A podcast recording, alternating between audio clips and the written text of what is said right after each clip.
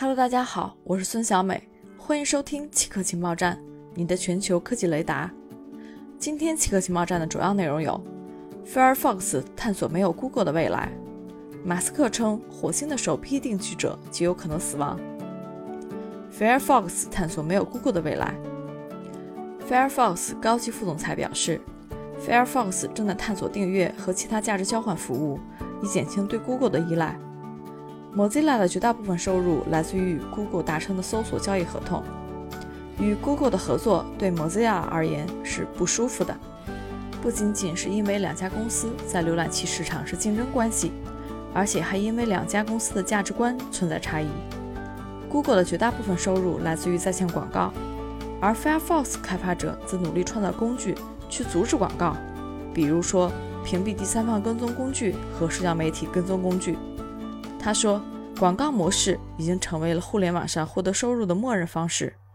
Mozilla 则感兴趣如何通过非广告的方式，更好地服务于用户。埃隆·马斯克称，火星的首批定居者极有可能死亡。埃隆·马斯克所说的死亡不是自然死亡，而是意外身亡。马斯克表示，他和其他人正在致力于最大程度地降低定居者因艰难或意外死亡的风险。他们的目标是让定居者在漫长的工作和娱乐之后，安乐地死在火星，就像在地球上的生活一样。Space X CEO 说：“去火星不是什么基本问题，最基本的问题是在火星上建造基地，建造能够自我维持的城市。他的公司正在设计巨型飞船，能将一百名乘客或一百吨货物运送到火星。火星之旅在目前的技术条件下肯定是单程的。”定居者肯定会死在红色星球，问题是自然死亡还是意外身亡？马斯克说：“我想强调的是，这是困难和危险的，不适合胆小的人。